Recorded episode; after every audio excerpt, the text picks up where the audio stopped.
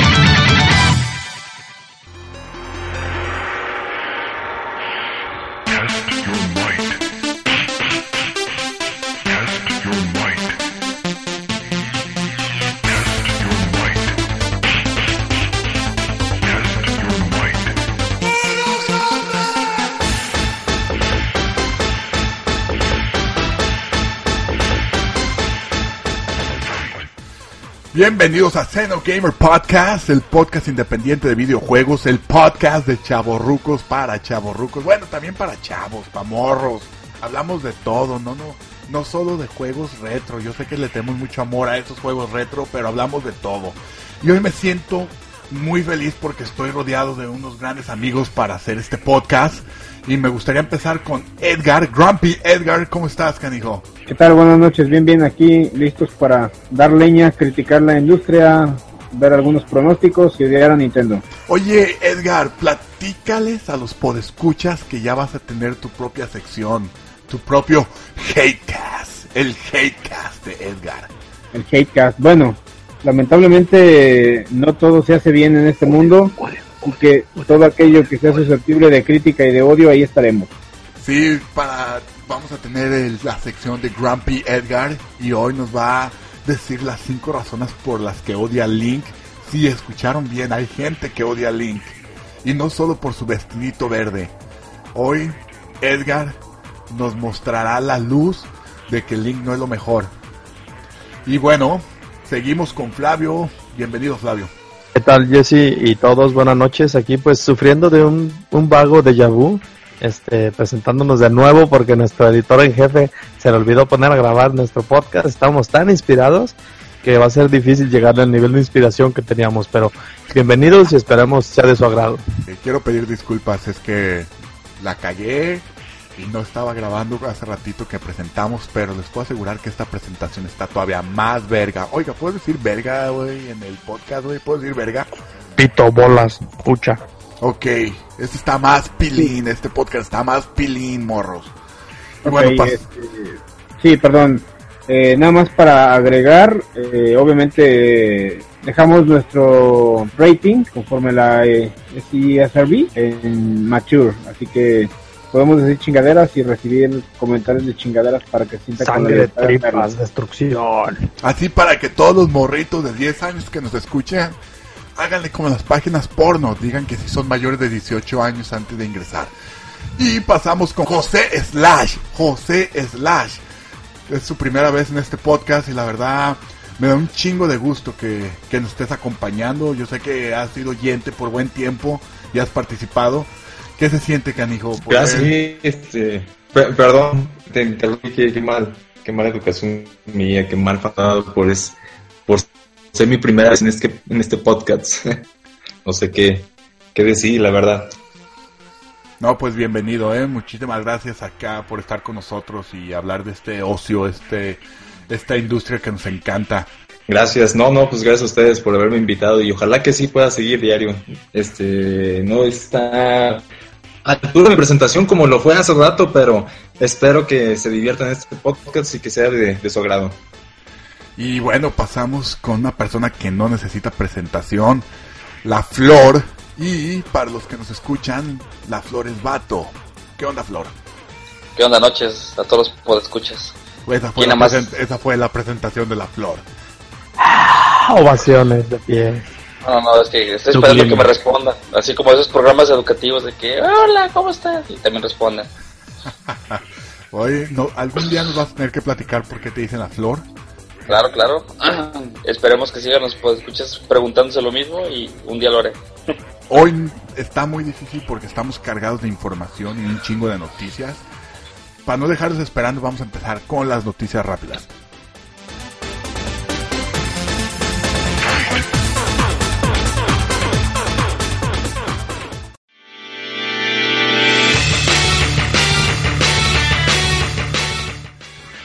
La primera noticia nos la tiene José Slash. Perdón, José Slash, por, por el nombre diminutivo. No te preocupes, ya la costumbre, pero es decir José, con eso, con eso me conformo, no pasa nada. el día de hoy les tenemos una nota excelente y se trata de Pokémon Go, la segunda generación y quiero decirles que al parecer Niantic nos había dado a conocer que nuevos Pokémon estaban próximos a llegar en el 2017 y al parecer, sí, tenía razón. 80 Pokémon nuevos fueron incluidos. Lamentablemente los legendarios pues siguen sin aparecer, pero ni modo, tendremos que seguir esperando. Además de que se agregaron 80 Pokémon, existen tres actualizaciones importantes en, bueno, más bien tres adiciones a esta actualización. Entre una de ellas se encuentra que podrás comprarles ropa a tu, a tu personaje, a tu avatar. La verdad se me hace inútil, pero este lo, van a hacer. Digo, no es como que lo puedas presumir a los demás, ni, siquiera a, tus amigos. O más bien, yo diría que se los hubieran puesto más bien a los Pokémon. Un Pikachu con una ropa diferente hubiera estado, eh, hubiera estado mejor. Pero se agregó eso, se agregaron dos nuevas vallas para poder capturar a tus Pokémones con mayor facilidad y entran en funciones los objetos de la evolución, que ayuda, por ejemplo, a los a evolucionar los, los Eevee de otra manera. No sé, creo que existen tres o seis categorías de Eevee. No, no sé, no, no, me interesan. Pero el es que ya puedes evolucionar de cierta forma. Aquí la cuestión con la segunda generación es, ¿llegó tarde a salvar el juego? Yo creo que, en primer lugar, sí debido a que la popularidad de este juego ya pasó. No supieron mantener el tan esperado juego que, querían los fans.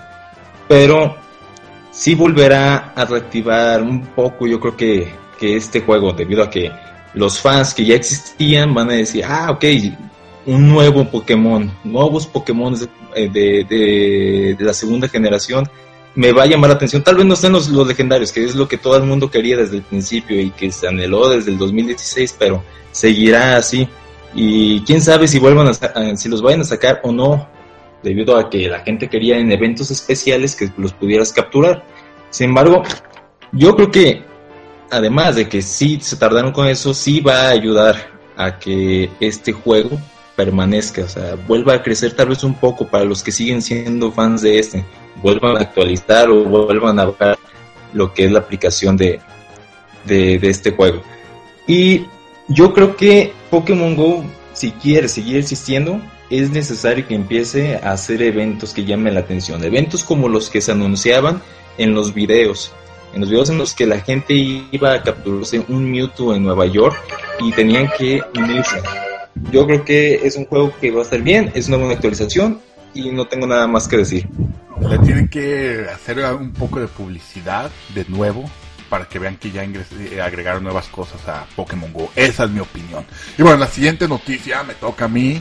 Y ahora resulta que el super ultra exclusivo juego de Street Fighter para la consola de Nintendo Switch va a tener una modalidad nueva. Una modalidad que nunca se ha visto anteriormente de Street Fighter, que viene siendo la modalidad de primera persona. Ahora, yo no sé qué tanto pueda beneficiar una modalidad de primera persona. No creo que vaya a beneficiar a la a todos los que jugamos de forma hardcore o que jugamos de forma competitiva esta franquicia, porque a fin de cuentas nosotros lo que queremos jugar es online, ¿no? Eh, yo siento que esta modalidad es más eh, dedicada al consumidor casual, al güey que quiere hacer algo diferente, ¿no? Al típico canijo que, que dice, bueno, yo me pongo, yo quiero jugar el juego en historia, me gusta la historia. Es más, este puede ser para todos esos e, e, esos jugadores que juegan Mortal Kombat nomás por la historia o, juegan este Unjustice nomás por la historia. No considero que que esto vaya a llamar la atención de jugadores como yo, jugadores como Flavio, jugadores como José, José Slash, que lo jugamos de forma competitiva. Es más, dudo mucho que esta modalidad se pueda jugar de dos. Eh, lo más seguro es que use los dos Joy-Cons y, ah, y, simules una Duken o simules los movimientos de algunos personajes.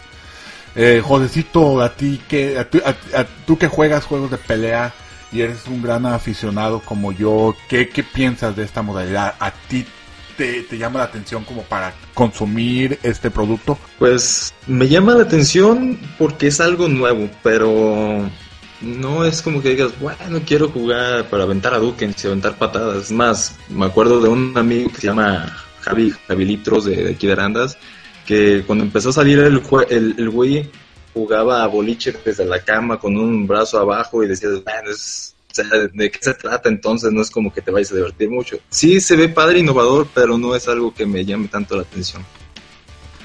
Eh, estoy de acuerdo contigo. Le va a llamar la atención para que lo compre el consumidor casual, pero no para el consumidor hardcore. Y bueno, exacto. Pasamos a la siguiente noticia.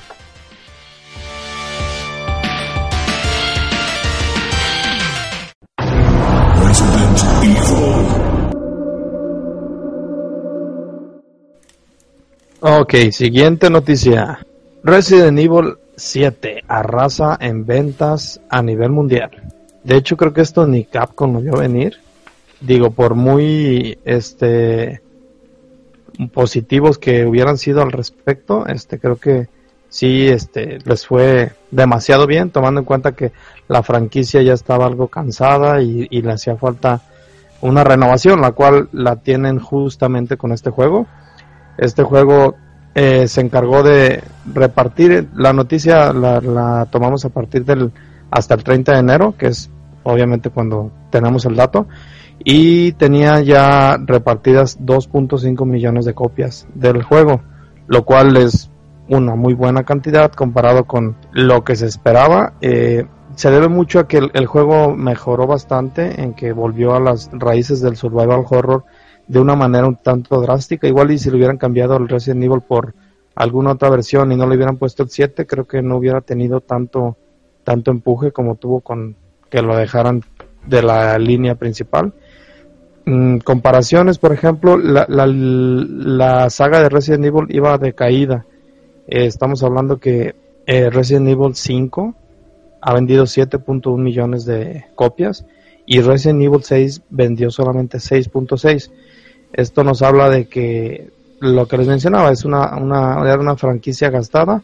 Yo esperaría que, le llegara por ahí de, no sé, mínimo los 6 millones esta, esta entrega del Resident 7, que en México está carísimo, por cierto. Eh, otro dato importante también es que las ventas de software subieron en esta época del año comparado con el ciclo anterior, pero las de hardware bajaron. Se vendieron menos consolas, pero se vendieron más juegos en este lapso. Sería lo que tengo yo al respecto de esta noticia. Bueno, 7 millones y 6 millones es un putal de todos modos. Y me da mucho gusto que Capcom esté haciendo lana. Así tenemos menos refritos. Y ojalá puedan invertir esa lana en nuevas franquicias, nuevas IPs. O revivir viejas IPs con nuevas entregas. Y bueno, Flavio, te, te, va a tocar la siguiente noticia porque la Flor tuvo problemas técnicos y se desconectó del Hangout. Fly, coméntanos lo que nos viene para la consola de Sony. Muy bien, ok. Sony utilizó de, de bandera este presumir que, que saca la, la, nueva trilogía de, de Crash, bueno, no la nueva, más bien un remake de la trilogía de Crash Bandicoot, que anteriormente era la mascota por default de Sony. De hecho, para mi punto de vista llegó a ser como el Sonic o el Mario de, de, la, de la marca posteriormente la vendieron, la prostituyeron y tuvo, este, pues ahora sí que malos ratos. Lo vuelven a casa, pero por ahí traen jiribillas de que si es exclusivo, que no es exclusivo. Entonces, al final de cuentas, digo, yo lo recibo de muy buena manera porque tengo muy buenos recuerdos de esa, de esa saga, aunque se me hace un poquito simple ya para los tipos de juegos que manejamos ahorita. Obviamente las restricciones eran en sus tiempos por la capacidad de la consola y son pues juegos plataforma lineal y pues bueno, a final de cuentas esperemos que lo, acoja bien el público porque es algo que se ha estado pidiendo y yo creo que, a partir de ahí vendrían más cosas con, con Crash Bandicoot que también mm, creo que están los rumores que sí es exclusivo, que no es exclusivo de Sony, entonces habrá que ver qué, qué más nos depara las noticias al respecto. Bueno, ojalá se respete la franquicia lo, a lo que fue en sus años y se asemeje eh, adaptado a los estándares de calidad de, eh, de, los juegos en este momento. Y bueno, pues ya la otra noticia que te toca, Fly. Y esta sí era tuya, ¿verdad? No se la estás agandallando a nadie. Eh, de hecho, esta, esta originalmente era de Sergio, que es el hiper fan de los Castlevania. Un saludo a este, Sergio, que no sí, obviamente saludo. con nosotros, que mucha suerte que se acaba de regresar a Finlandia y ahorita está buscando apartamento nomás para grabar con nosotros. Todo demás vale madre. Exclusivamente, así es. Podría vivir debajo de un puente, pero mientras pueda hacer los podcasts no hay problema. Pues sí, notición, de hecho, ese sí no lo vimos venir nadie. Normalmente Konami es bastante envidioso con sus franquicias o bastante celoso más bien. Eh, no sé si recuerdan los rumores de películas de Metal Gear que al final de cuentas quedaron en nada. Creo que hubo rumores de series de anime de Suicoden y algunas otras de sus franquicias que al final de cuentas nunca cuajaron en nada. Bien, pues nos dan la noticia de que viene una serie de Castlevania para Netflix. Eh, de hecho, hace dos días nos acaban de, de presentar el, el póster este, pues así que definitivo de presentación de la, de la serie. Todo lo que necesita en Castlevania está ahí presente. Noche, luna gigante, su castillo tenebroso y miles de murciélagos. Creo que es algo que podría funcionar como plataforma para, para darle algo de empuje a, a series o películas de videojuegos que la verdad hasta la fecha casi ninguna ha sido buena. Y pues eh, ahora sí que a la espera, está anunciada para este mismo año, es algo que está pasando muy rápido y que ojalá sea la suficientemente buena para que sea como un preámbulo a lo que nos venga de, de nuevas series o películas basadas en videojuegos, pero que tengan algo de calidad. Ed, ¿querías comentar algo? Bueno, nada más agregar, eh, ciertamente hemos tenido pues, más malos que buenos en todo esto de las adaptaciones de de videojuegos hacia series o hacia películas, principalmente a películas. Eh, digo, salvo la saga de Mortal Kombat en películas que eran de lo más apegadito a la historia de los juegos. Eh, la verdad es que las demás han hecho las churradas que han querido y todo adaptado a Hollywood, donde obviamente quieren hacer a los gringos los protagonistas.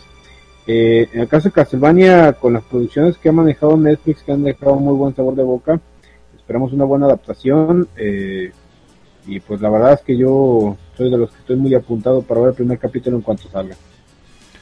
Sí, yo también lo estoy esperando con muchas ganas, especialmente porque es de esas uh, franquicias míticas con las que crecimos todos desde la era, eh, eh, era, del Nintendo y del Super Nintendo. Bueno, Edgar, ¿qué, ¿qué piensas tú al saber que ya tú, Flavio, Josecito, la Flor, Checo, cualquiera de los que nos escucha puede ir al E3.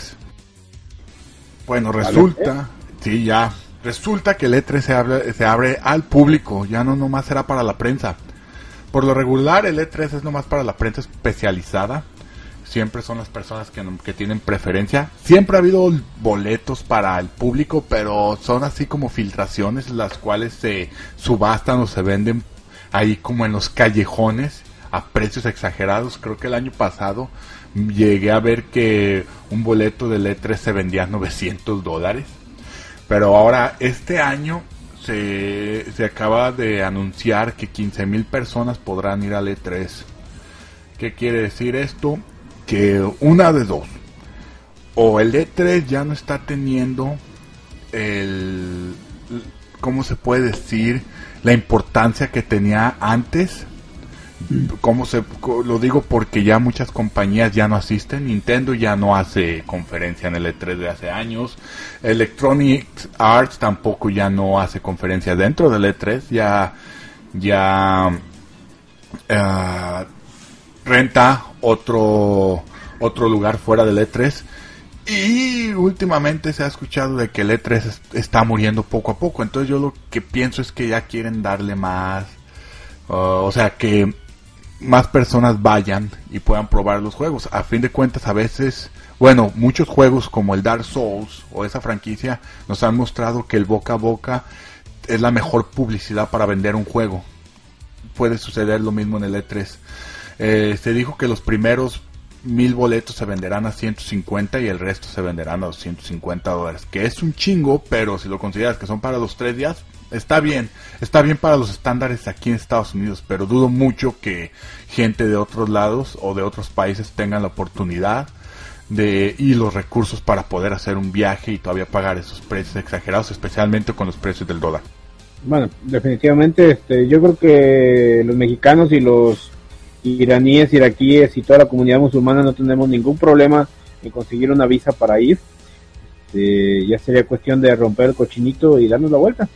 No te preocupes, acá Donald Trump lo hará que seas el primero en la fila del E3. Y bueno, pasemos a la última noticia rápida. Y esta es sobre el PlayStation Pro Fly. Ah, no, Fly, perdón, Flor. Qué bueno que, que, que regresaste, que esta es tu noticia. Flor, ¿me escuchas? Florencio. Ok. mute. Mm, no sé, bueno, solo se lo puedo quitar. Eh, Jesse, aquí tenemos una discordia un poquito pesada porque mencionaba sobre ventas bajas del PlayStation 4 Pro eh, y eh, la realidad es que la información es difusa. No puedo confirmar ni negar este, dicha noticia en esta situación.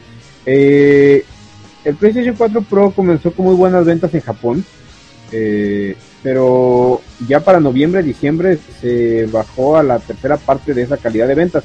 Sin embargo, eh, en otras partes del mundo se ha incrementado la venta en combinación del PlayStation 4 con el PlayStation 4 Pro. Sony no ha dado cifras oficiales a nivel mundial, inclusive ha afirmado que supera la demanda de lo que ellos consideraban de la consola PlayStation 4 Pro, así que vale la pena discutir sus fuentes, mi querido Jesse. Bueno, yo lo digo mucho porque a fin de cuentas no han mostrado números, también Sonic no lo ha publicitado, o sea, no se le ha dado nada de publicidad al PlayStation Pro, no lo han mostrado en ningún anuncio, no ves billboards en ningún lado eh, mostrándolo. Yo, en las tiendas que frecuentemente visito, están llenas, cabrón, llenas de PlayStation Pro. Y, y varios VRs. Mucha gente piensa que el VR está vendido a pendejo. No, no lo está publicitando Sony. Y Flavio, ¿quieres comentar algo? Sí, pues también que muchas veces es lo que utilizan en la industria, ¿no? Incluso estoy seguro que va a pasar con Nintendo. Nintendo es especialista en no dar este números reales. Eh, simplemente, probablemente esperaban poder presumir mayor número de ventas de PlayStation Pro y por lo mismo no han dado el dato, porque por ejemplo con el PlayStation normal jamás fueron tímidos al respecto y casi casi te pasaban reporte mensual, llevamos 20 millones, llevamos esto, llevamos lo otro y con el Pro no ha sucedido así, creo que se debe básicamente o en gran parte a que no han cumplido las, las expectativas en cuanto a, a la diferencia de potencia que hace. Hay muchos juegos que incluso este se ven un poco más bueno, se ven peores en el PlayStation Pro. Sí, ahí parte la otra discusión, ¿no? Eh, digo, a la, par con la Xbox Scorpio, eh, están comentando que realmente fue un paso en falso, una consola que no debió haber salido, el mismo criterio para la Xbox Scorpio. Eh, no saben si realmente fue algo para evitar la competencia que les haya tenido miedo cuando anunciaron la Xbox Scorpio. Eh, yo a veces creo que hay un cabrón que les dice la misma información, no tener el mismo coach, eh, eh, tanto Xbox como PlayStation últimamente. Y pues alguna vez lo pasaron hasta en un meme, ¿no?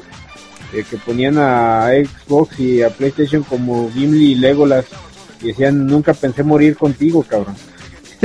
Entonces dice, no, pues sí, pero vamos a morir como amigos, ¿no? No sé, finalmente considero que las reglas de las consolas han cambiado drásticamente en sentido que hace 20 años pues era muy fácil. Decías, voy por una computadora, me cuesta mil dólares, o voy por una consola que me cuesta 200 dólares. Digo, no era muy difícil darte cuenta que ibas a comprar, pero hoy día vas y dices, oye, un PlayStation 4 Pro que me ande costando 400, 500 dólares y compro una gamer desktop computer que puede estar bastante decente y pueda equiparar en, en especificaciones, es complicado. Y sobre todo para lo que ya son clase media, clase media baja, eh, el estar comprando tantas consolas no parecería muy atractivo y para la clase alta tendrías que darle un motivo más para poderla adquirir. Y esa es la parte difícil porque das un brinco muy pequeño. Prácticamente considero que es lo mismo que pasó con Wii U en sus respectivos mercados que no se le está dando el apoyo a la consola que realmente parece que nada más la improvisaron para no quedarse fuera del mercado. Tal vez Xbox tuvo la intención de mejorar las fallas o las críticas que tenía la Xbox con respecto al PlayStation y PlayStation no se quiso quedar atrás y sacaron algo un poco más al vapor, aparentemente de mayor capacidad, pero que finalmente no es una capacidad significativa como para considerarlo una consola más poderosa. Bueno, yo también considero que, que las consolas son un clon de la otra y, pero bueno, Sony tiene que mostrar sus cifras de, de ventas en este cierre de trimestre y cierre fiscal y es cuando sabremos si de veras el Pro y el VR están siendo una tecnología exitosa para la compañía. Y bueno, ya, ya cerramos las noticias rápidas y pasamos a la noticia de la semana.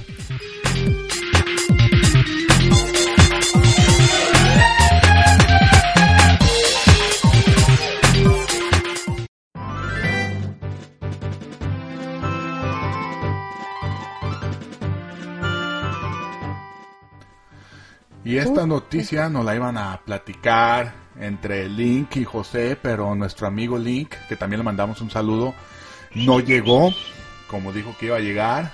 Así que también les vamos a pasar su Twitter para que le menten la madre y lo manden a la verga.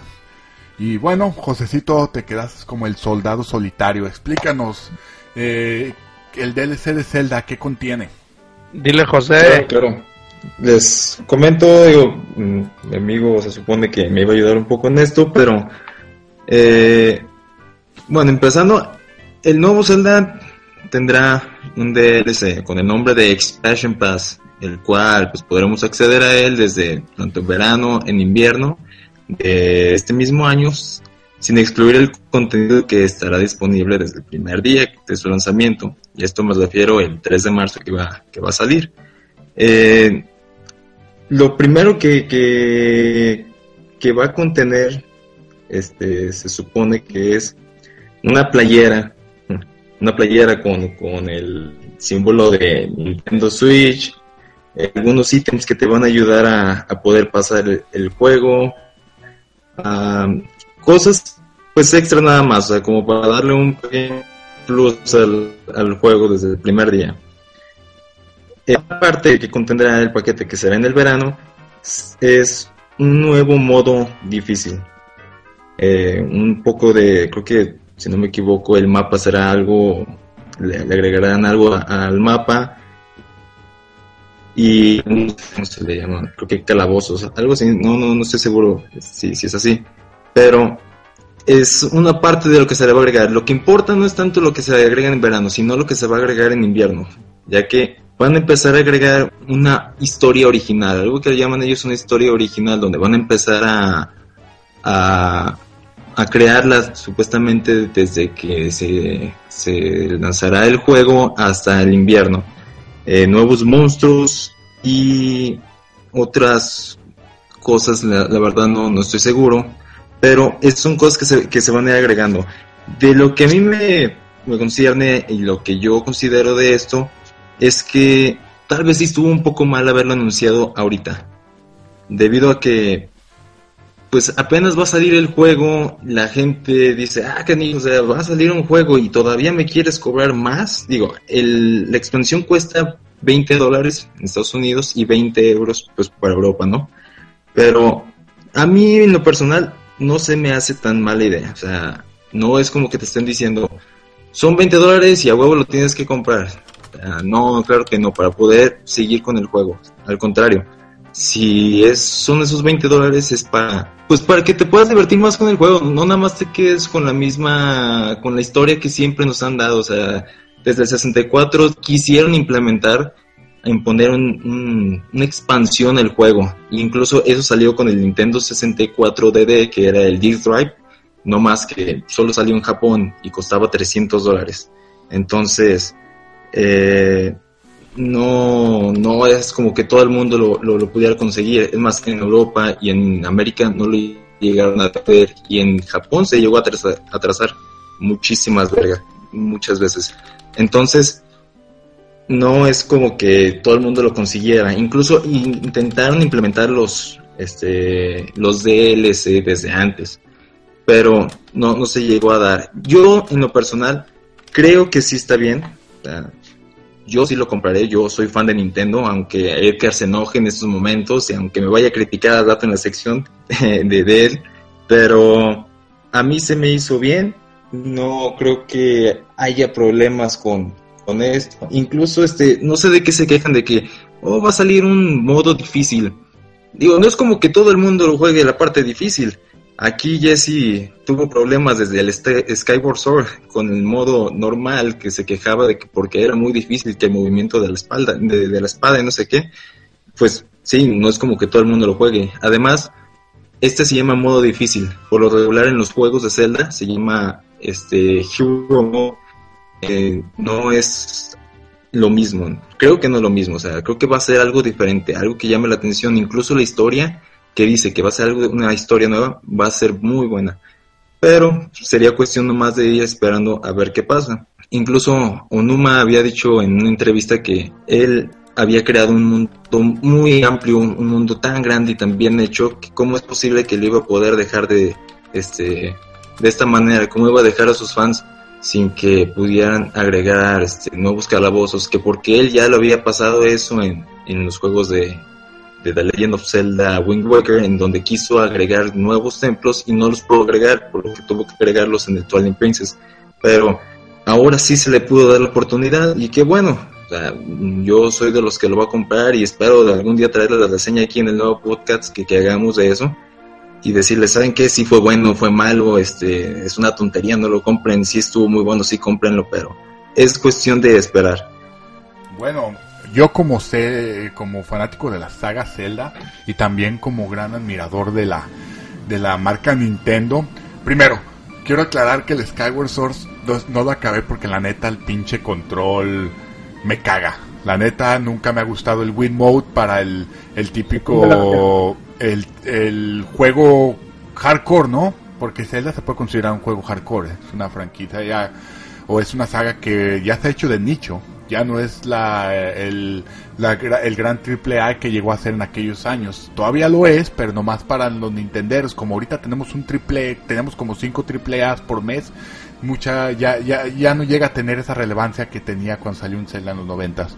Y me da mucha tristeza porque siguen siendo sigue siendo entregas y juegos de gran calidad. Ahora, a mí lo que me disgusta es ese modo difícil. Si ya nos los daban antes gratis, cabrón, cuando acabábamos los juegos, como en el. En el. Ah, ¿Cómo se llama este del, de caricatura del GameCube? Ah, José, ayúdame. ¿El, el Wind Waker? El Wind Waker. El Wind Waker ya no lo daba, ¿recuerdas?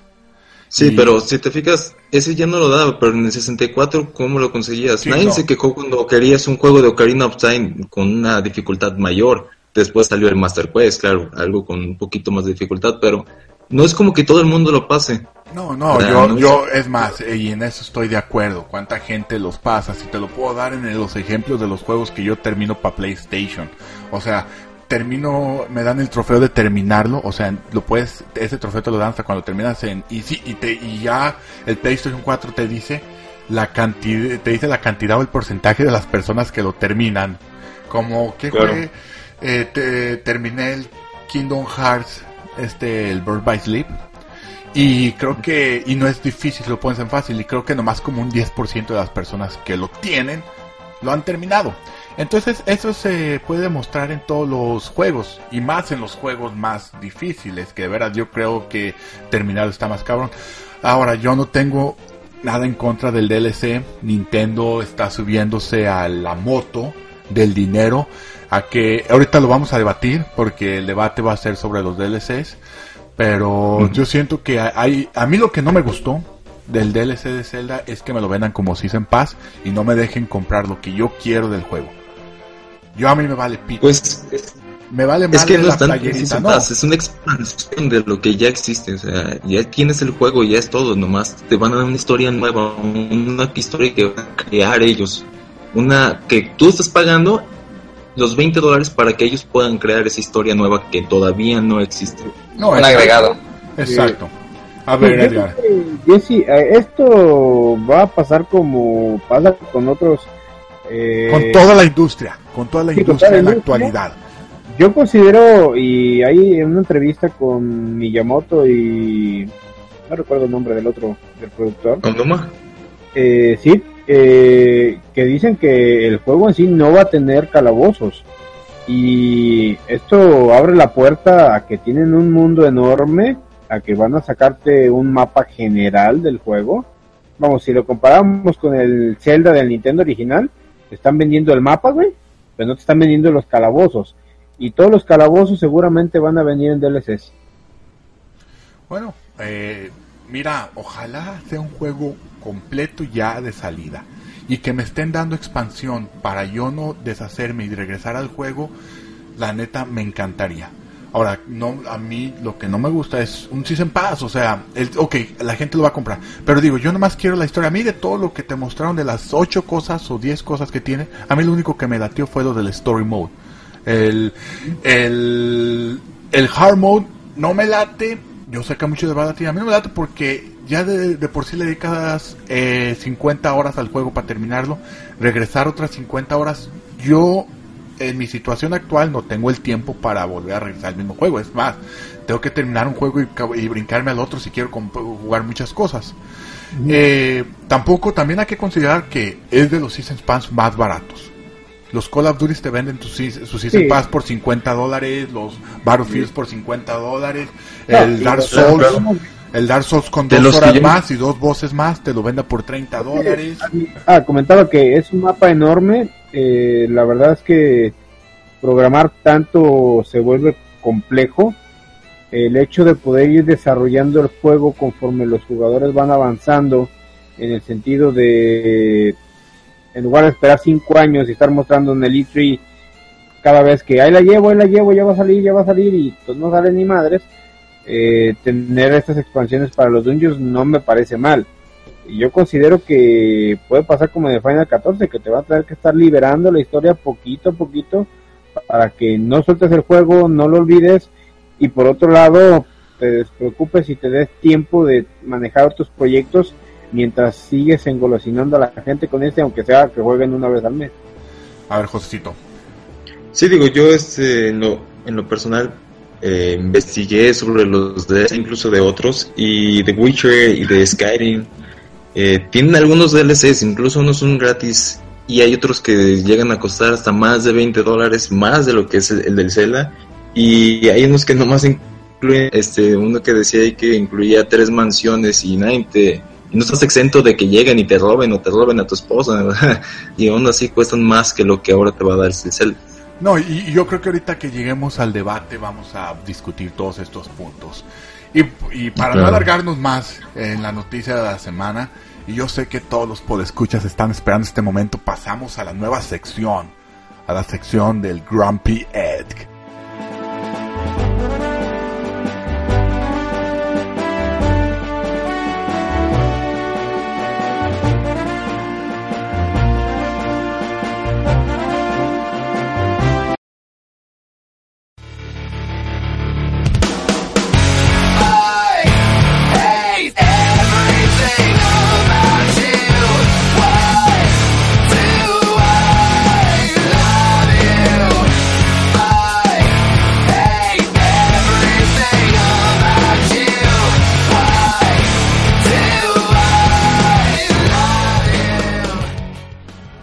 Bueno, lo prometido es deuda.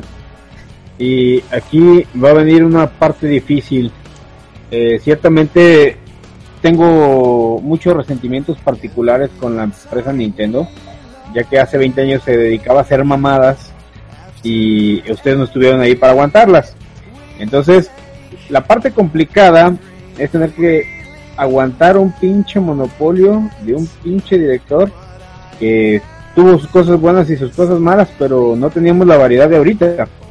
Así que vamos a platicar de por qué Miyamoto necesita ir con unas putas desde hace mucho tiempo Primero, la historia de Mario y la historia de Zelda son básicamente lo mismo. Un cabrón de clase baja, con un pinche oficio de mierda, se mete a una misión de ir a salvar a una princesa que casualmente la secuestra muy seguido otro cabrón. Y ahí van de pendejos a salvarlas y ni las pinches gracias les dan. Y sí, estamos hablando de Link y de Mario. Entonces, para preámbulo estamos con esto. ¿Por qué odiamos a Link en este sentido o los cinco grandes defectos que puede tener Link? Bueno, ya hemos platicado. El primero es que el cabrón no brinca. ¿Sí? ¿Cómo es posible que se fue a Nintendo 64 y el hijo de su madre no brinca? ¿Sí? Pinche Mario brincaba hasta el pinche cielo y este cabrón no le pudieron dar dos tortillas de habilidad de brinco. Pero bueno, vamos dándole chance, ¿verdad? La otra es, nunca habla así con la chica. Pinche mudo. Yo pienso que Link es también así grumpy. es todo lo que sabe decir este cabrón. Entonces, ¿quién va a salvar a la princesa? Como dice aquí mi buen amigo Flor, pues el más pendejo. Así que ya sabemos, y ese es el segundo defecto. Pinche Link es bien pendejo. ¿Cómo chingados vas vida tras vida, güey? Vamos, desde el enfoque budista, cada pinche recurrencia de cada pinche vida, porque como excusa para no decir que es la misma puta historia todos los juegos de Zelda, dicen que es una recurrencia, así como lo manejan los pinches budistas, güey. Entonces, lo manejas de esta pinche forma y dices, ok, ahí está, vida tras vida haciendo la misma pinche pendejada, güey, y ni siquiera es capaz de agarrarle la teta, güey. Entonces, esa es la segunda razón por la que considero que Link no vale para pura chingada. Seguimos. Ya platicábamos de lo mudo, ya platicábamos del brinco, ya platicábamos de que estaba bien pendejo. Entonces, ¿qué más le puedes pedir? La otra es que su pinche vestimenta básicamente es lo mismo. Voy a creer que el Zelda 1 de Nintendo tenía tres trajes, güey. Y ahorita, ¿cuántos pinches trajes tiene el cabrón? Porque déjame decirte que el traje azul ya está desde el Zelda 1.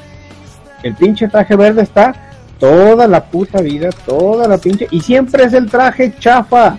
Si hubieran jugado el Zelda 1 se darían cuenta que el traje chingón que tiene Link es el traje rojo. Pero, ah, esa parte nunca la mencionan. Siempre estamos ahí aguantando y aguantando y aguantando, ¿verdad? Sin mencionar también que tiene que ir a conseguir una puta espada de madera para empezar todo este rebane. La quinta parte que podemos odiar de Link, su pinche apellido, güey, no mames, pinche Miyamoto se pasó de lanza, pero lo dejaremos para otra sección. Muchachos, espero sus réplicas. Bueno, esa, esa fue la sección de Grumpy Ed.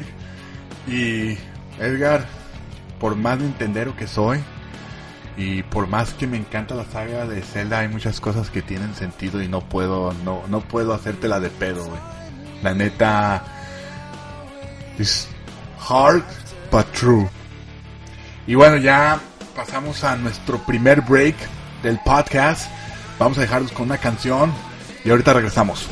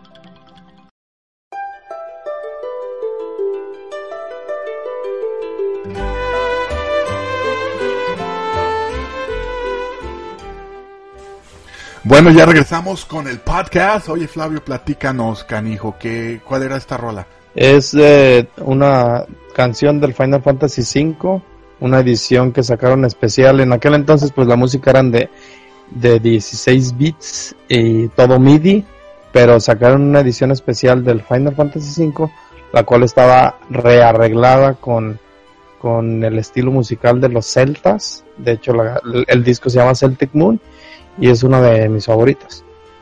Ah, la verdad, qué hermosos eran los midis. Me encantan los midis, me encanta el estilo musical de los midis.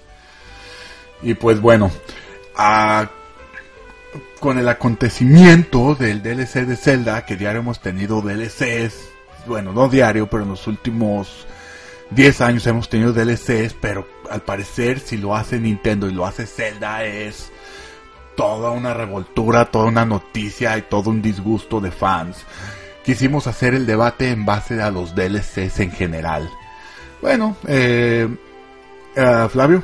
Uh, bueno, no sé si ya vas a empezar con el tema, pero tengo primera bajo un encargo de nuestro pod compañero Sergio. No, no, ya, ya arrancamos con el tema. Ok. Especificaciones. Sergio me encargó que hablara sobre los DLCs que ha habido últimamente en la industria los cuales son gratis. Estamos hablando de King of Fighters 14. 14 trajes, 4 personajes, 4 escenarios, gratis. Lo que mencionaba Edgar, le siguen dando vida al juego, sigue estando vigente, lo actualizan y al final de cuentas, pues ellos ya con haber vendido la cantidad inicial tienen su ganancia suficiente. Segundo, segunda petición de Sergio, Gravity Rush. Gravity Rush 2, DLC gratis, es nueva historia enfocada en el segundo personaje principal que se llama Raven. Eh, mayores este, dificultad, lo cual también tiene el, Breath of the Wild. Eh, enemigos nuevos, por ahí que vienen unos, trajecitos de Nier y el cual es la siguiente petición, Nier Automata. Nier Automata tiene un sistema online gratuito DLC, el cual funciona un poco similar a lo que es el, Dark Souls. Eh, al, todos los personajes de Nier o la mayoría son eh, androides.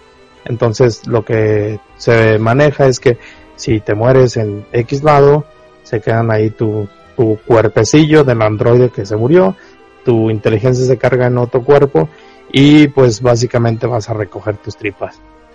O cibertrip, cibertripas, como le quieras llamar. Eh, cuando llegas con tus cibertripas, ahí es donde hay la diferencia. Puedes simplemente eh, recuperar experiencia e ítems que tenía el cuerpo o puedes intentar revivir el cuerpo, lo cual te sirve porque lo agarras de aliado y pues te hace un paro ahí en las peleas.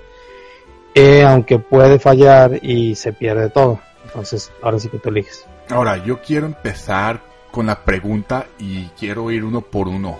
¿Los DLC son buenos o malos? Empezando contigo, Flight, ya que estás hablando.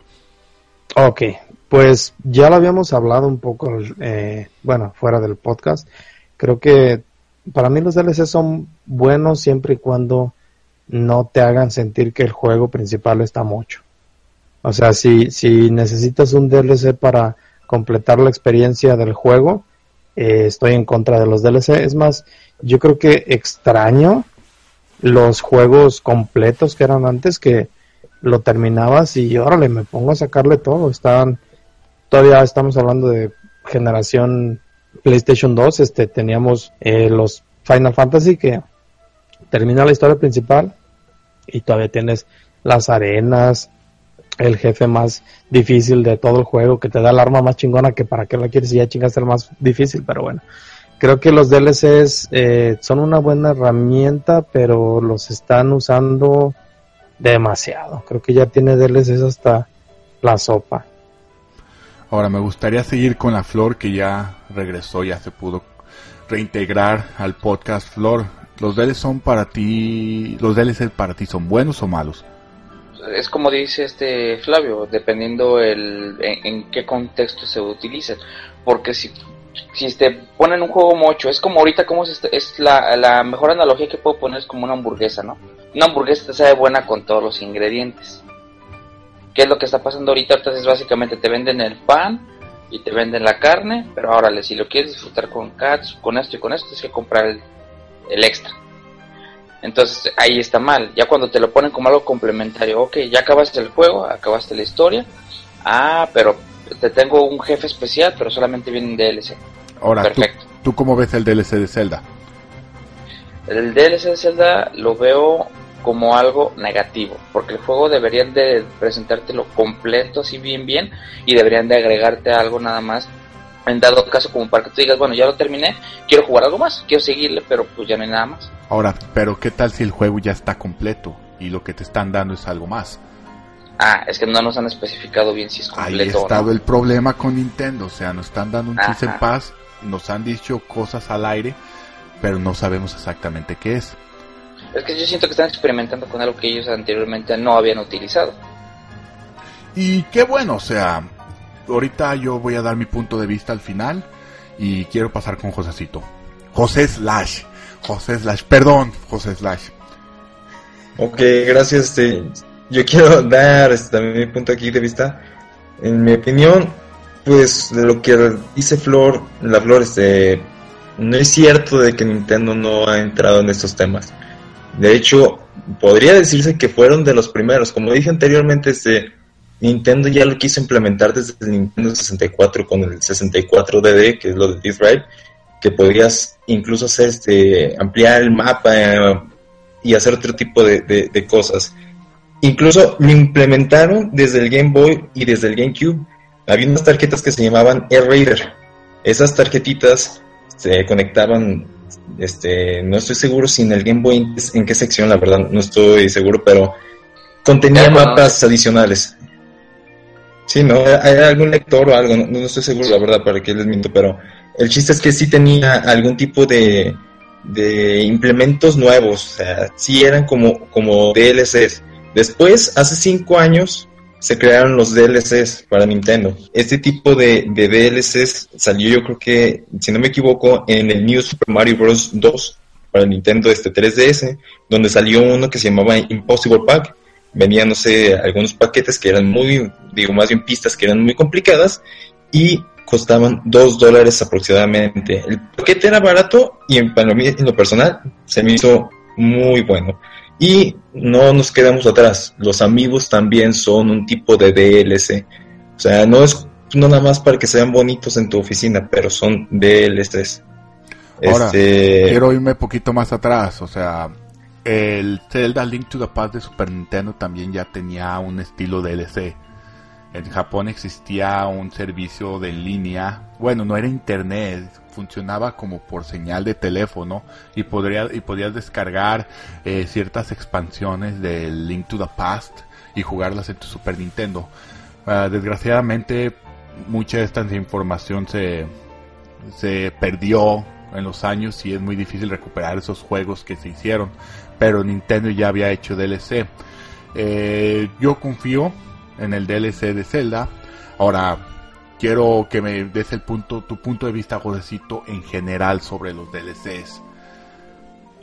Ok, en lo general, este, a mí se me hacen ah, malos y buenos dependiendo. O sea, si es algo que se vaya a agregar que sí sea necesario en el juego, qué bueno, o sea, eso sí, sí se me agrada. Algo que sí valga la pena comprar, no sé, este, lo que pasó en Super Smash Bros. que dices, wow, un DLC este, de nuevos personajes, bueno, si eran algo caros, pero sí valían la pena a la hora de comprarlos. En lo que yo, en mi opinión, Nintendo sí ha hecho buenos DLCs. En otras compañías también no digo que estén mal, pero hay unos en los que sí se exceden. Como lo dije este, hace ratito con lo, de, lo del Skyrim y con, con el otro juego. Eh, pues DLCs en los que nomás para comprar una casa como que no, no, no se me hace algo tan productivo. o sea, un skin para tu Ryu esos a mí me cagan. Exactamente como pasó con el Street Fighter, que venía incompleto el juego y tenías que bajar todo. Exacto. Antes de ir contigo, Fly, quisiera escuchar la opinión de Edgar. Bueno, yo considero, al menos estoy muy de la vieja escuela, pero mm, a la par de que considero que en ocasiones podrían ser útiles, a mí me parece que un DLC no tendría razón de ser yo considero que un juego debería estar completo desde el principio y que si quisieras expansiones o otras pendejadas, pues haz otro juego y ya. Digo, finalmente compras el juego en 50 dólares, güey, y consigues 20 DLCs de 20 dólares. Entonces, pagas más por los DLCs que por el juego. Es donde no me parece que, sea justo el trato, ¿no? No veo que las películas te dejan tan a medias. Digo, van claras cuántas partes van y asunto arreglado. Entonces, desde mi perspectiva, no le veo razón. Creo que nada más es algo codicioso en el sentido de nada más está cobrando dinero y que no te está aportando a ti como jugador una gran perspectiva ni tampoco o sea tienes las dos opciones no te vendo pendejadas o te vendo parches del juego para corregirlo o para que quede completo o sea lo ves por donde lo ves son necesarios ahora yo te lo pongo de esta manera es que también hay que ver nosotros estamos poniéndonos en, eh, en los zapatos del consumidor eh, ¿verdad? Ahora vamos a ponernos en los zapatos del desarrollador, cabrón. los juegos en los 90s y en los 80s, cuando eran todavía de 8 bits, todavía en la época del PlayStation 64, 20 eh, cabrones te podían hacer un juego. No, a veces hasta menos, ¿no? Y pues los vendías al mismo precio. Ahora ocupas cientos de personas, cabrón, es más. Eh, creo que en el, el, el Gran Theft Auto 5 tuvo como mil, mil personas trabajando en el juego, como todos los estudios que tiene Rockstar alrededor del mundo estuvieron trabajando en el juego. Y, y, y el ingreso y el gasto en el desarrollo del juego es inmensamente mayor a lo que eran los noventas. Y el juego se sigue vendiendo casi al mismo precio. Las, los, yo entiendo que los desarrolladores sacan estos DLCs para poder eh, poder pagar los gastos que tuvieron y tener un ingreso considerable para poder hacer más juegos. Sí, pero también hay otras formas de hacerlo. O sea, estamos hablando, por ejemplo, de Kickstarter. ¿Qué necesidad tienes de aventarte tantos riesgos tan cabrones y podrías manejarlo desde esa manera? Ahora, eh, ciertamente tenemos esa, esa problemática, pero también es cierto que el mercado ha crecido enormemente. Entonces, vas en esa proporción. O sea, por un lado sí, necesitaba más poquita gente para programar. Sí, los juegos andaban pues más o menos cariñosos, pero era por el hardware. Sí, ahorita pues básicamente los distribuyes por internet. Entonces, todos esos costos de logística, digo, bueno, salvo tu experiencia amarga con Square Enix últimamente, eh, no tienen todo el peso que se tenía anteriormente. Sobre todo porque el dólar que tenemos ahorita pues es un dólar más débil que el dólar que viene anteriormente. Vamos, estamos hablando de teoría de depreciación. Eh, independientemente de que tengas pues un, un, dólar relativamente alto, este dólar de hoy día sigue siendo un dólar más barato que un dólar de hace 20 años. Y la inflación, o sea, completamente. entonces, a, lo que vamos aquí también mucho es que ¿Le ha dado miedo a la industria a subir los precios? ¿O simplemente el modelo económico actual ha migrado a DLCs en aras de, estar sacando lana, güey? Porque lo demás, a mí me parece que, el juego debería estar completo y, y vamos, independientemente que pagues N cantidad de desarrolladores, debe haber cierto cierta previsión de ventas y que de ahí saques los precios. No, no, yo estoy totalmente de acuerdo, pero de todos modos es un el incremento, todos los incrementos que, que tú estás hablando, eh, no creo que cubran un incremento de 20 personas a 1000 personas en un desarrollo de juego. O sea, yo creo que este Zelda es el Zelda que ha tenido más personas trabajando en él y incluyendo al otro, a la otra desarrollador que es Monolith Soft que también estuvo ayudando muchísimo ahí. A lo que quiero llegar es que yo siento que hay juegos a los que sí le conviene pagarles un DLC, o sea, que pero siempre y cuando el juego ya esté completo, que no te hagan sentir que te dan el juego incompleto y por sacarte más lana te den lo demás. Tú y yo estamos uh, acostumbrados a la vieja escuela, ¿no? Donde sacábamos todo en base de trucos o en base de terminar el juego o en base de retos. Pues sangre, dolor, sudor y lágrimas, cabrón. Exacto, eh, pero antes podías poner un pinche becario, güey, a que, a que hiciera los nuevos trajes del pinche río de eso en Beach, nomás colorearlos y sacar cualquier otra cosa extra. Cuando en este momento, cabrón, es te tienes que meter a otro estudio para que te, vuelte, te haga el diseño, te haga la ambientación, eh, la calidad de música eh, que ya tienen los juegos, ya están orquestados y eso también, digo, ya tienen orquestas, perdón, orquestas completas. Eh, no, no, ahí voy de acuerdo. yo, yo considero, digo, de cualquier manera, eh, que, o sea, el DLC ha venido a, a cubrir todos esos extras que las empresas no están sabiendo manejar. ¿Sí? O sea, me empieza a ir bien, le meto DLCs para sacar lana que le estoy perdiendo en otros juegos.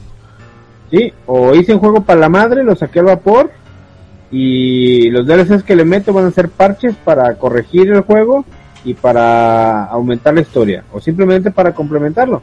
En el caso de, del Zelda yo creo que van a hacer eso, o sea, para mí me queda muy claro.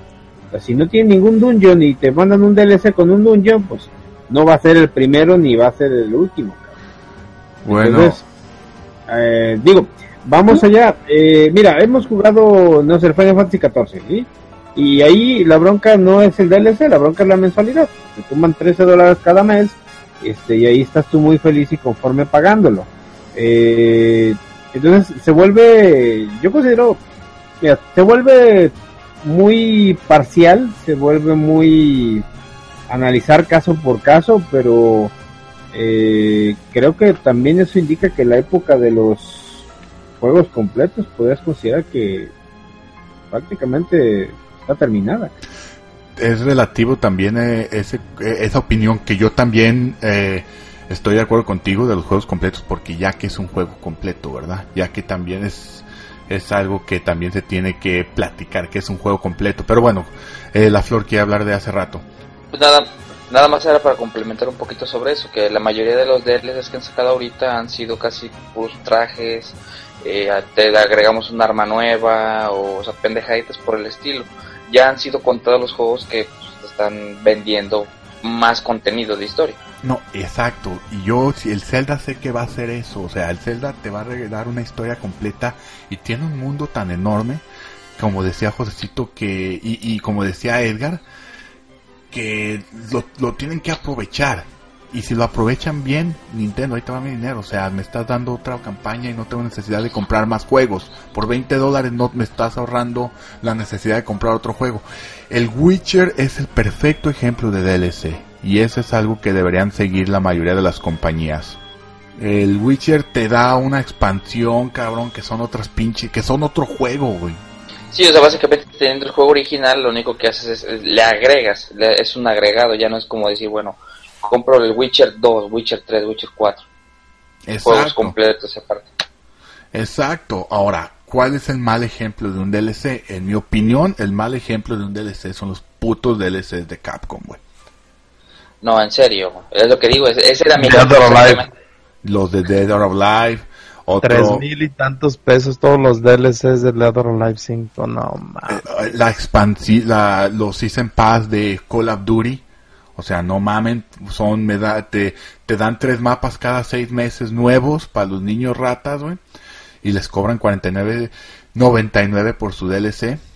O sea, es una, la neta, por tres mapas, lo que te está ofreciendo Zelda está bien, o sea, yo, yo no estoy en contra del DLC de Zelda o el DLC de juegos que te ofrecen otra o que te expanden la experiencia. Estoy nomás a mí sí me hubiera gustado yo poder haberme nomás comprado lo que yo quería de Zelda. Si yo no yo a mí nomás me interesa la historia, ¿verdad? Es como decía la flor, o sea, no, ¿qué tal si yo nomás quiero el pan de la hamburguesa? Vas a engordar, güey. Vegetariano. Exacto. Aquí quién ha comprado DLCs? Ese era mi punto, güey. De los old school, la neta, yo nunca he comprado un DLC, güey. Ni yo. Yo sí he comprado DLC. Y José, a ver, José, ¿qué DLCs has comprado? ¿Y cuáles has dicho, la neta, valió la pena y cuáles no? Bueno, de los pocos que he comprado, porque no son muchos, pero yo, yo compré DLC y compré, no sé, el personaje de Ryu, este, Mewtwo, uh, creo que compré otros dos o tres, otros dos personajes como Bayonetta y otro que salió no, no me interesaron. Pero a mí sí, sí se me hicieron padres los nuevos escenarios y los nuevos personajes. Y creo que Reo es de los personajes que más los ahorita. A mí se me hizo buena inversión. Tal vez un poquito elevado en el precio que, que lo dieron, pero no se me hizo mal. Eh, yo ahí sí voy a estar de acuerdo contigo. En, bueno, si estuvieron un, un poco caros. Yo no he comprado ni un DLC de Super Smash Bros. Lo iba a comprar, pero no lo compré. Estaba esperando que saliera un pack completo para que todo viniera junto y en oferta. Pero a mí el DLC de Mario Kart se me hizo una chingonería por 14 dólares o 13, eh, como 10 personajes nuevos, 16 pistas nuevas. O sea, eso no te... cuando eh, Eso por 16 dólares ya es más de lo que te da un Call of Duty por 50 dólares. Eh, otros DLCs que he comprado ¿Qué DLC? La verdad, compré el DLC de Dark Souls 1 y la neta costaba creo que 20 dólares en su tiempo. Y nomás era un monstruo más que en una hora le agarré la onda y la verdad dije, por una puta hora sí me dio coraje. O sea, el juego te, casi lo que te sale ya, te salía el juego ya en este momento completo. El DLC de Last of Us me gustó. Un par de horas ese yo creo que sí valió la pena. Aunque yo siento que 14 dólares se me hacía caro. O sea, entonces ahí es donde empieza la discusión. ¿Cuál es el precio, el precio de veras exacto para un DLC? ¿Cuánto vale un DLC? Depende si tiene bikini o no. José Slash, a ver, los tuyos que has comprado tienen bikini. Sí, el de Shure, no, te gracias si ya han incluido. Pero, este, de lo que decías de las Smash, sí se me pasó un poquito, pero andaba investigando y, y sí son, son caros. O sea, el paquete que sacaron creo que costaba entre y tantos dólares ya con todos los personajes y escenarios.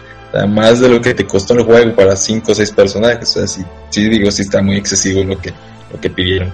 Ahora, te, les voy a platicar a mí lo que me reemputa.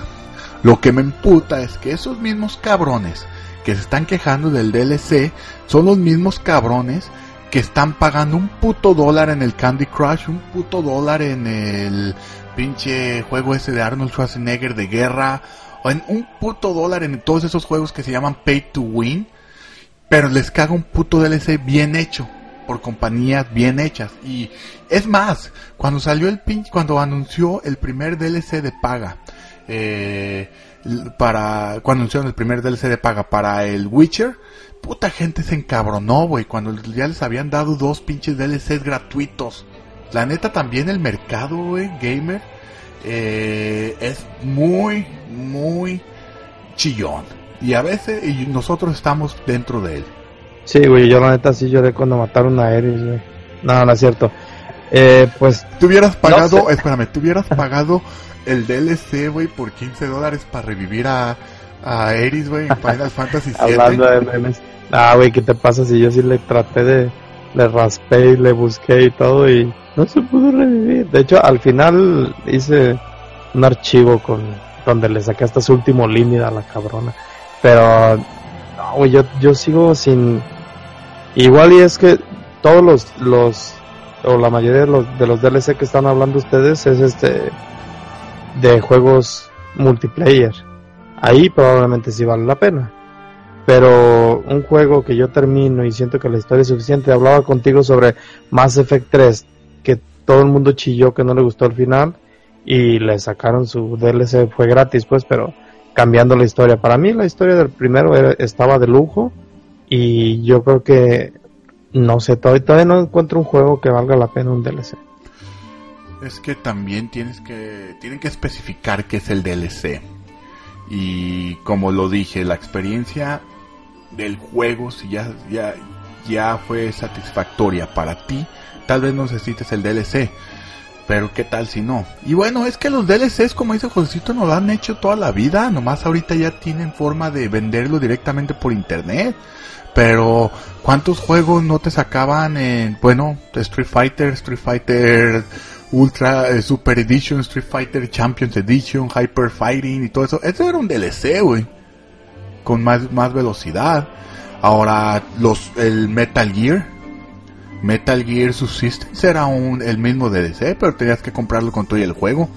¿Qué otro juego tenían eh, los Kingdom Hearts, los primeros de Square Enix, o el Final Fantasy XII, que nomás salieron unas versiones con más contenido en Japón? Eso ya son DLC. Ya han estado ahí, ahora el problema es cómo, cómo, que cómo, cómo los implementan y, y eh, los juegos, ¿no? En la industria actual y Aparte también cómo varios juegos han quemado este servicio de DLC, porque muchos lo han hecho de la forma más negativa, la cual echa a perder los buenos DLCs. Sí, de hecho, bueno, hasta la fecha no tengo ningún buen DLC, pero creo que sí, lo que mencionabas tú, ¿no? Es, lo utilizan mucho para subsanar los costos actuales de producción de videojuegos, que la verdad a veces sí están pues muy por encima de lo que se gana e incluso han orillado a muchos a muchos eh, desarrolladores en, de plano matar las franquicias porque no les es este redituable.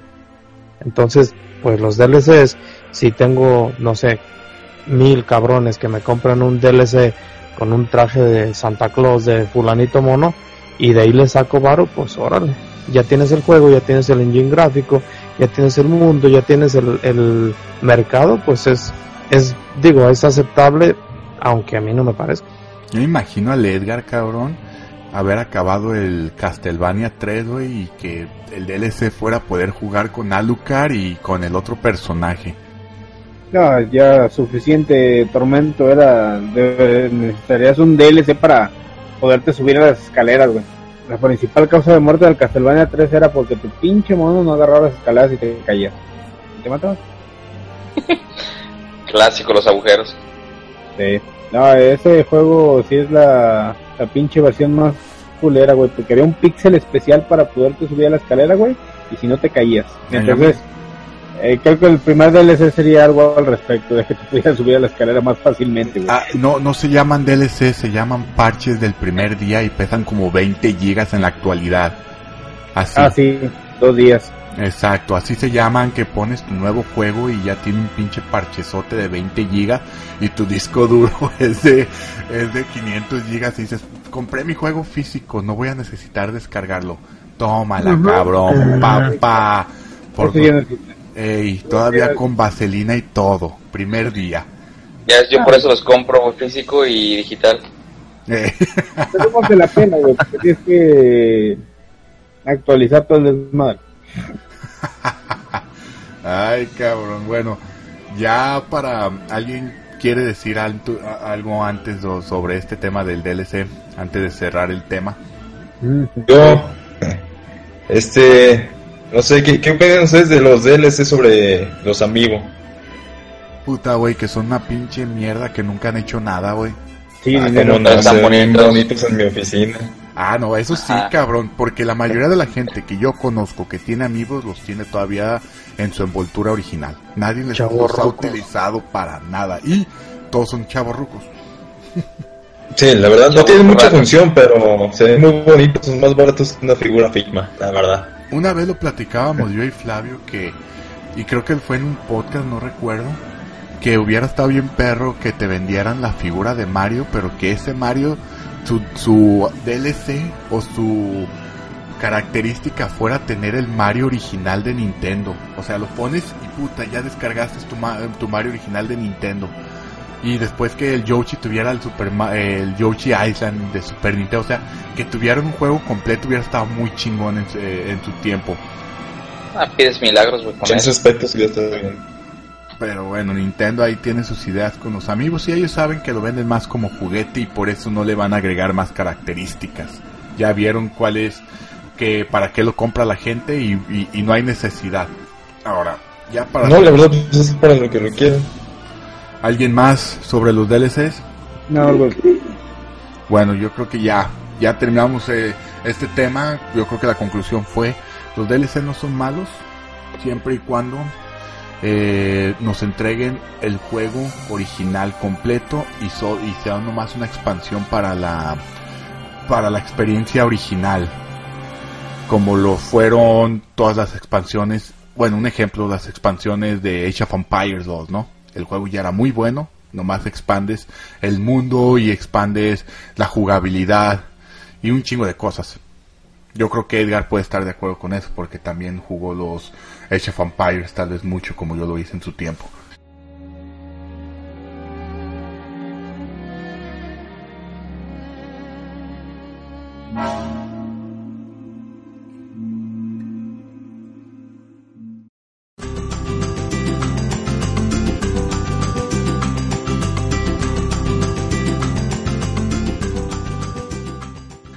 De pasar ya al siguiente al siguiente tema, bueno, a la siguiente al siguiente sección iba a mencionar que que íbamos a hacer una sección de conociendo al desarrollador, pero ya estamos un poquito cortos de tiempo y, y vamos a empezar un nuevo juego uh, llamado las 20 preguntas.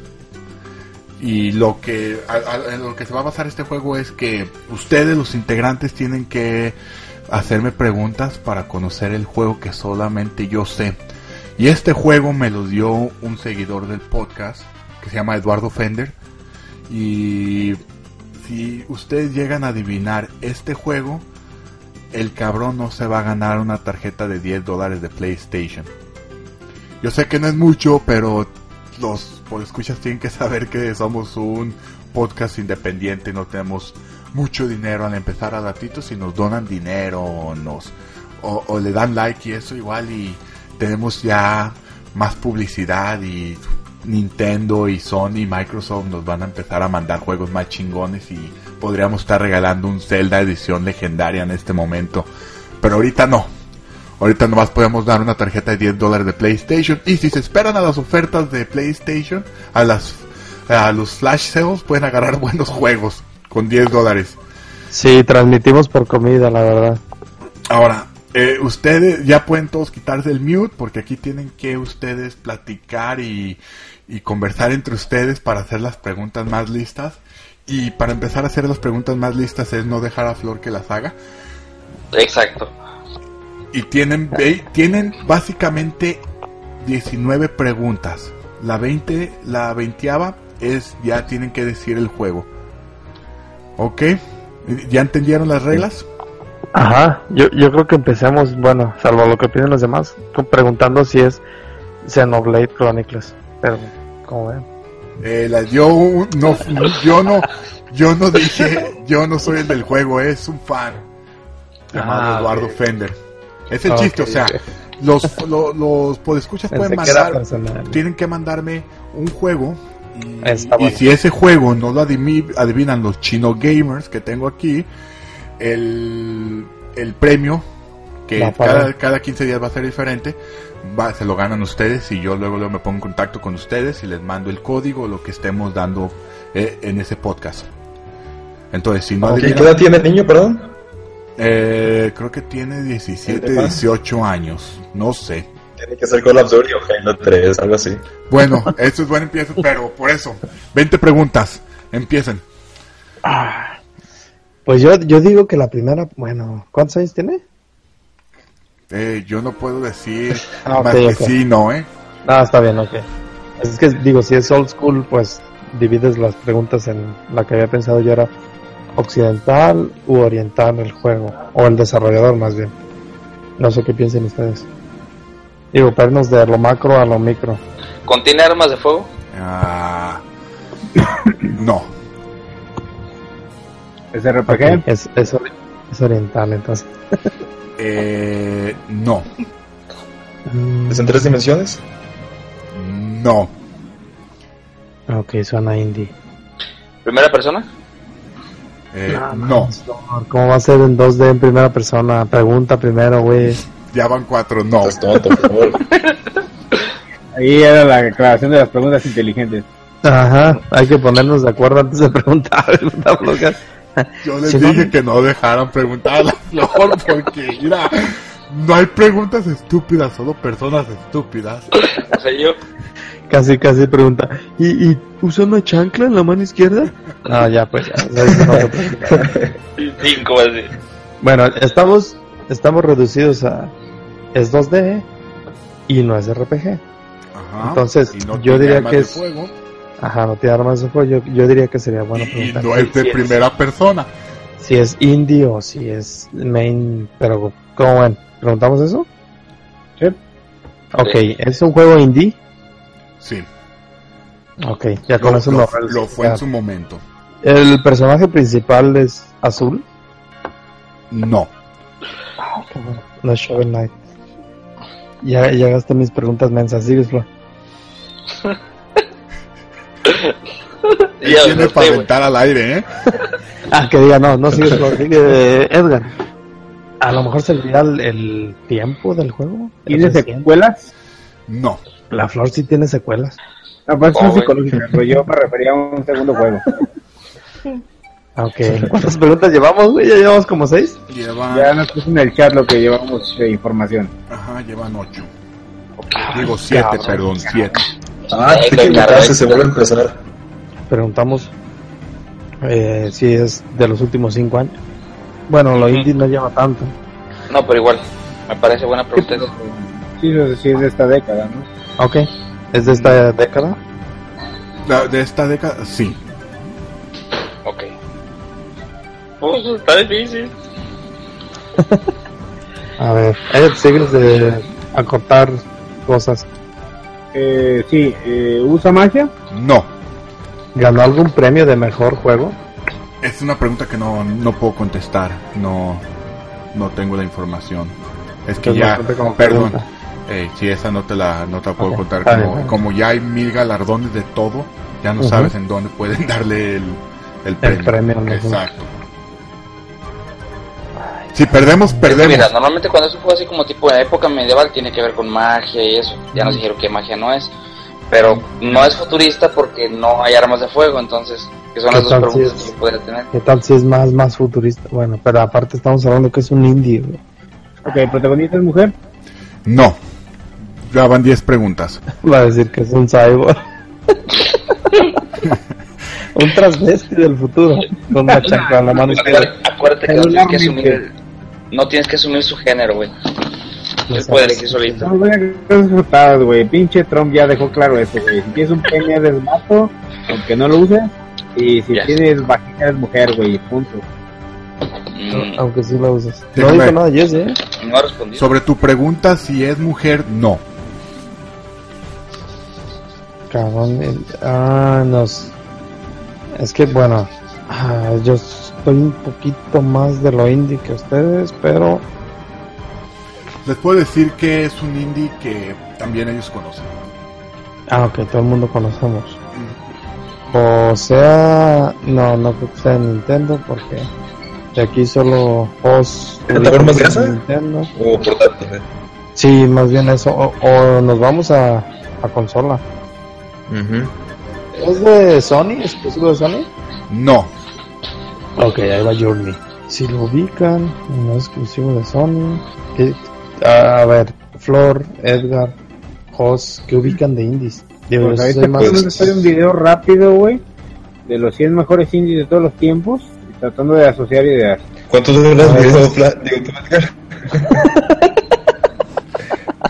30 No, no, minutos. pregunten del juego, del juego. Pregunten del juego.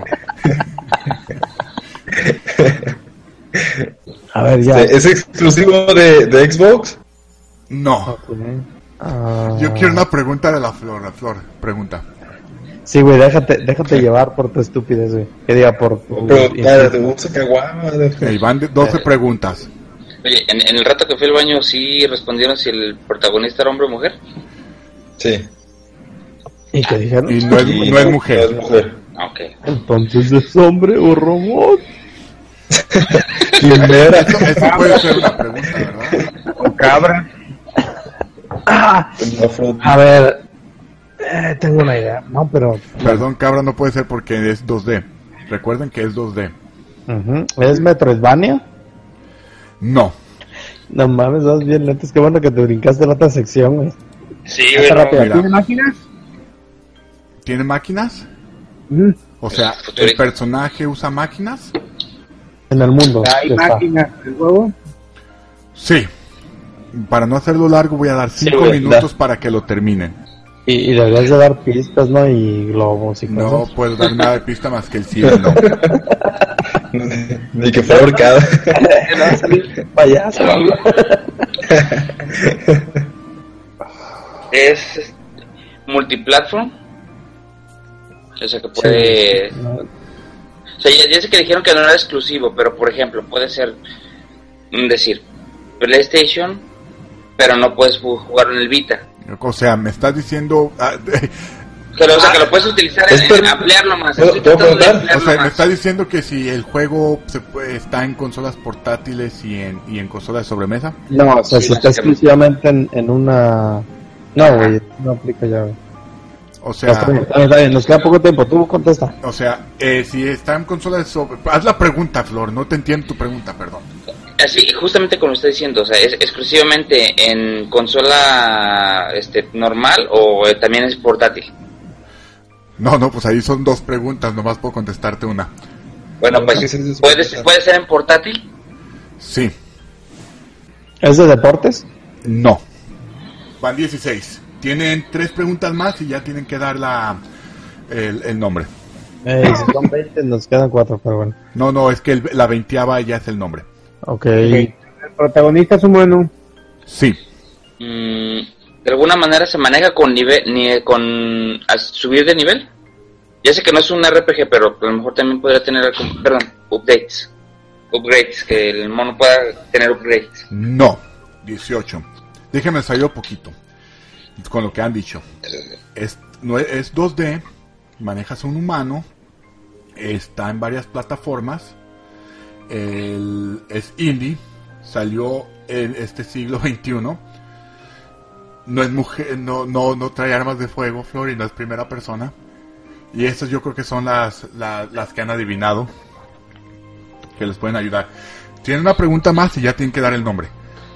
Ok, ¿es a blanco y negro? Sí. Limbo. Sí. ¡Oh! Bueno, Eduardo Fender, no te pudimos, no, no te ganaste la tarjeta de PlayStation. Estuvo buena, ¿eh? Pero sí los, los tuviste en media hora como pendejos investigando el juego. la pregunta esa que tenía en mente el Josecito, perdón, José Slash. ¿Otra? que era de terror, técnicamente de terror. Es, no sé si se puede considerar de terror. Tiene una araña, es de terror para mí. Tiene, tiene ambientación así como de de terror, pero bueno, yo lo, yo lo considero más de plataforma. Y de paso, pinches. Sí, y siempre es como indie y está ya hasta mi refli lo corre, se me hace. Oye, y, y, fue en sumo cuando me preguntaron si era exclusivo de, de Microsoft, eh, fue exclusivo en su momento, salió para Xbox Live. Cuando dijo Fly la pregunta, oye, pues todos empiezan en compu y se van después a la consola. Si lo hubieras hecho al revés, güey, tuvieras, se hubieran, eh, se hubieran evitado muchas preguntas. Pero mucho, primero que todo hay que agradecer a Eduardo Fender por mandar su, ¿eh? juego. Ahí tengo algunos otros juegos que mandaron otros fans. Y pues lo adivinaron. Aquí, que no, eh, sé que tal vez no todos han jugado Limbo, pero estoy seguro que todos lo conocían. Y ya para cerrar, Fly, dile a la gente dónde nos puede encontrar para, para, para, seguirnos en Facebook y, y YouTube, en las redes sociales. Bueno, pues estamos un poquito confusos porque el Xenoguela está como un 4. No es confuso, de hecho, una vez que te acostumbras, de hecho estamos ahorita reiniciando todo y, y tomando nuevas direcciones de arte y de todo. Este, nos encuentran en Facebook como Gamers. De hecho, está estamos tratando también de darle más este, auge a la página, incluso al, a Twitter y de tener presencia en, los más medios que podamos. Y pues el Twitter creo que tú te encargas de él, ¿no, Jesse? Sí, yo, yo me encargo de él, tú te encargas del Facebook, del canal, pues Josecito va a empezar a apoyarnos. Y pues vamos a mandar también el Twitter de Grumpy Ed, porque así le pueden mentar su madre todos los nintenderos. Ah, estaría de lujo, ¿eh? Y bueno, ya. Han salido de la tierra últimamente los nintenderos con el Switch, ¿eh? Salen así como de su cuevita y... Diarios salen los nintenderos con el de la tierra y piden cosas imposibles que nunca, que cuando las hacen Nintendo nunca las compran. Pero bueno, ya vamos a despedirnos porque ya se nos hizo tarde, ya estamos a la hora del tiempo y... bueno, Edgar, Flavio, José Slash y Flor, un gustazo haber compartido este, estas dos horas con ustedes y espero que, que de, aquí a 15 días sus preguntas sean más listas y más y, le echen más huevos al, al top 20. La adivinaron, la adivinaron gracias a Fly. Claro. No siempre tendrán tanta suerte. A ver, pues. Claro, Nos vemos, que la próxima nos vaya mejor. Bye, good night. Ah, ojalá que sí. Nos vemos. Nos Hasta vemos. luego. Bye. Bye. Bye.